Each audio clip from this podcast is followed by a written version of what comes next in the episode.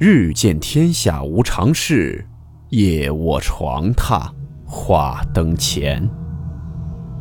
欢迎来到木鱼鬼话。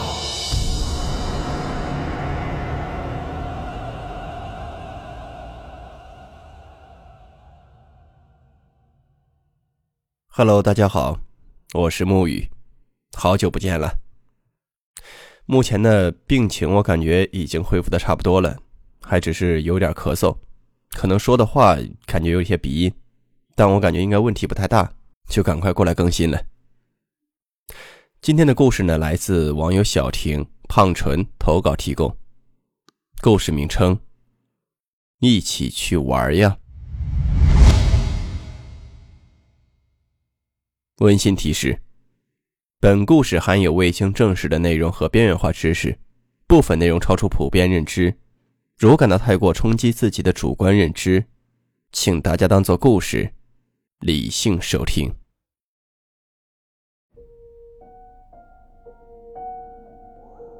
这第一个故事呢，来自网友小婷分享，我们以第一人称讲述。记得当时是上小学的时候，暑假来了，堂哥呢准备去外地爸妈上班的地方玩，于是呢就约了他的表哥。从另一个村子里过来，第二天准备搭伙一起去，好有个伴儿。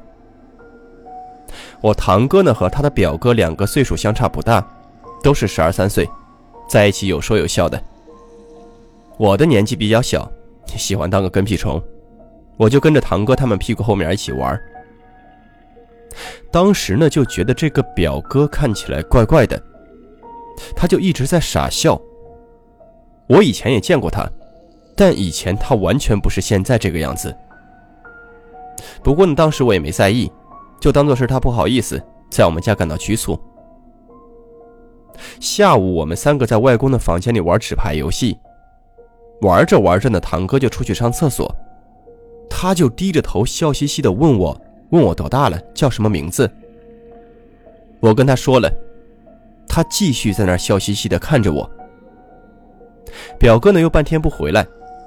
我觉得看他的样子毛骨悚然的，就出去玩了。回来的时候呢，看到表哥在堂屋里看电视，不过他的姿势又不像是在看电视。他坐在凳子上，对着电视机，头是插在两腿中间，背弓着，就像一个虾米一样。那个姿势我不知道怎么做到的，我就过去问他：“我说你不看电视吗？”他就把头抬起来，说不看，然后继续把头插在两腿之间。我外婆呢就说：“这孩子是不是不舒服啊？怎么这么坐着啊？”问他呢，他又说没事儿。他就继续保持那个姿势，保持到了晚上吃晚饭的时候。吃晚饭的时候呢又正常了，跟我们一家人添饭，还给我夹菜，特别殷勤。我当时呢觉得心里十分不适。我就扒拉几口菜就下桌子了。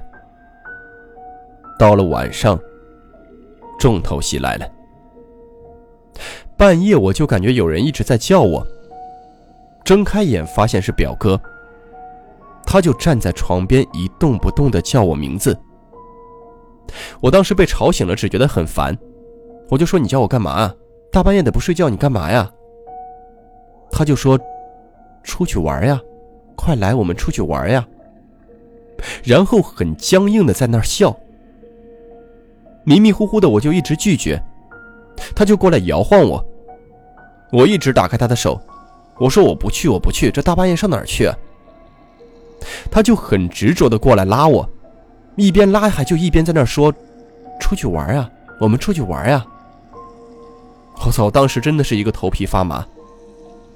我跟我妹妹是睡在一起的，我妹妹也醒了。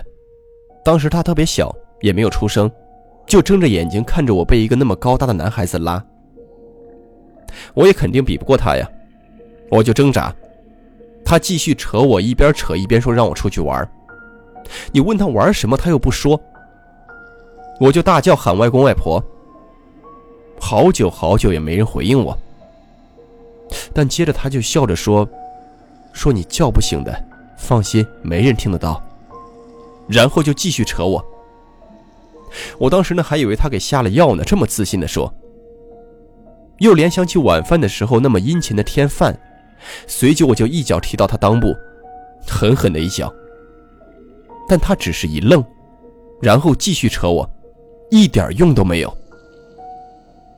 僵持了大概有十几分钟吧，他就出去了。然后我就惊魂未定的转头看到我妹妹只流出两个眼睛惊恐的眼神。我就叫她，我说快起来，我们去外婆房间。我妹妹听到就爬起来。我们两个蹑手蹑脚的穿过客厅去了外婆房间，告诉了外婆。外婆呢就让我和我妹妹在她房间睡，她就叫醒我外公去跟那个表哥对峙去了。后面第二天我才知道，那个表哥一晚上没有睡觉，就坐在客厅保持着那个虾米的姿势，意思就是说，我跟我妹妹蹑手蹑脚的去外婆房间的时候。她全程在黑暗中，就那样坐着，看着我们呢。后面的外婆给我解释，是那个表哥来的路上经过了一条河，被一个水鬼给缠上了。然后那个水鬼呢看我可爱，所以拉着我想一起。后面表哥怎么好的我就不知道了。这第二个故事呢，来自网友胖纯分享，同样以第一人称讲述。先说一下。我其实并没有证据来证明我所说的话都是真的，我所讲述的所有的东西都来自于可以被更改的记忆。二零一七年十月或十一月的时候，我当时还是个中学生，当时校外培训还算蒸蒸日上，当时的班里呢有个女同学，就是这件事的女主，和我的关系也比较好，后来互相加了微信，留了电话，有时候呢就聊天聊到她自己。保持这样的联系频率到了快一年，突然有天呢，他就聊起了关于宗教信仰的话题。他具体信的什么记不清了，据他说呢，是来自西方天主教的一个分支，又是圣水啊，又是经文的，搞得我都有点懵。而且在他的描述中，他是有师傅的，这师傅是加引号的。这个师傅呢，会传授他一些知识。而且他很在意自己名字的写法，他多次向我强调的名字和身份证上的名字是同音异形字，很怪异。当时呢，我有种怪异的感觉，毕竟我的认知里，正常人应该不会过分在乎自己的名字，更不可能出现真实姓名和证件姓名不同的情况。你去派出所办个手续就能改好的东西，有什么强调的必要吗？顺下去接着聊。聊着聊着，就越来越觉得不对劲了。那一年的五月份，我住校，下晚自习溜出去买饭，回来时就九点多了，一个人走夜路。走着走着，就感觉意识越来越模糊，注意力不能集中，就感觉到额头正中一块微微凹陷的地方内部，原本应该是一团，当时却好像开了锅一样的全散开了。脚和手一瞬间变得无比陌生，整个人呢就只能感觉到有几条脉络顺着四肢往下，越到末梢越细小，最后完全感觉不到手指脚趾了。就有一团似乎像人一样的气团附在我身上，进到我的脑子里，大脑还似乎自动画出了一片独立的区域。那个区域干了什么，我完全不知道。现在想想，应该是中邪了或者夺舍。只是清醒状态下的夺舍，别说当时了，就算是现在，我也从来没听说过。我冥想时呢，会看见各种不同的颜色，似乎是和当时的整个人的状态有关。你比如黄色就是注意力相当集中，白色是放松，银色呢是有点丧，有点抑郁。中邪过后呢，我感觉我脑子里似乎多了一种紫色。每次我闭眼冥想时，都能看到紫色的一块儿。有种说法呢，是紫色是阴神的颜色，也不知和此是否有关。中邪后还有一个现象，就是我突然变得很害怕靠近庙堂。老家信佛的人很多，甚至有一家把家门口都修成了庙堂的样式。每次经过那里时，双腿都会虚弱无力。最奇怪的是，明明是中邪了，为何我还能保持清醒？过了好几年也没有什么遭劫遭难的。为什么这里要突然插段这个故事呢？因为这件事我聊天时顺便当做怪谈告诉了那个女同学，但她想了想就告诉我说，那应该是他干的。我当时大惊，问他为什么这么说啊？他说当时他和其他几个人在那段路附近的地方做过仪式，没想到开了门，各种鬼怪都出来了。最后呢，他补了一句，那一片应该不止有你。当时呢，我也没当回事儿。就这么过去了。结果没几天，有个室友晚上闲聊时，突然就像变了一个人一样，冲着我们几个大喊大叫，歇斯底里的。整个楼道就听见他一个人是又哭又骂的。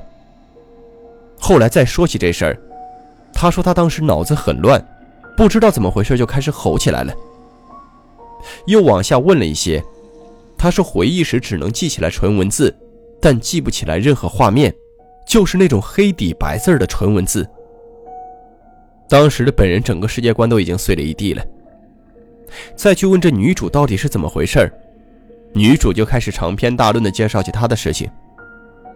她说她有男我和女我，甚至她一直向我强调自己的名字也是因为她就是女我之一，和本我的名字音同字不同。真正的她从来就没见过本人，女我和男我均有好几个。信教会搞一些仪式，有类似师傅的人领他们做事学东西。之前的仪式实际上也是多个女我所做的东西，似乎一直影响到东三省的一些地方。他跟我说，门有两扇，仪式失败只开了一扇，现在有人忙着装那些东西回去呢。他是如此说的，到底至于是什么原因，可能只有天知道了。顺带一提。这女主，我似乎感觉是人格分裂症患者，那些话有可能只是她的妄语。只是有一件事情可以确定，那是就是时至今日，我仍然会出现对肢体感觉到陌生的状况，仍然会多少有些害怕庙堂。到底是精神不稳定的人在吓唬捉弄他人，还是他所说的一切确有其事？就算是六年后的今天，我也不得而知。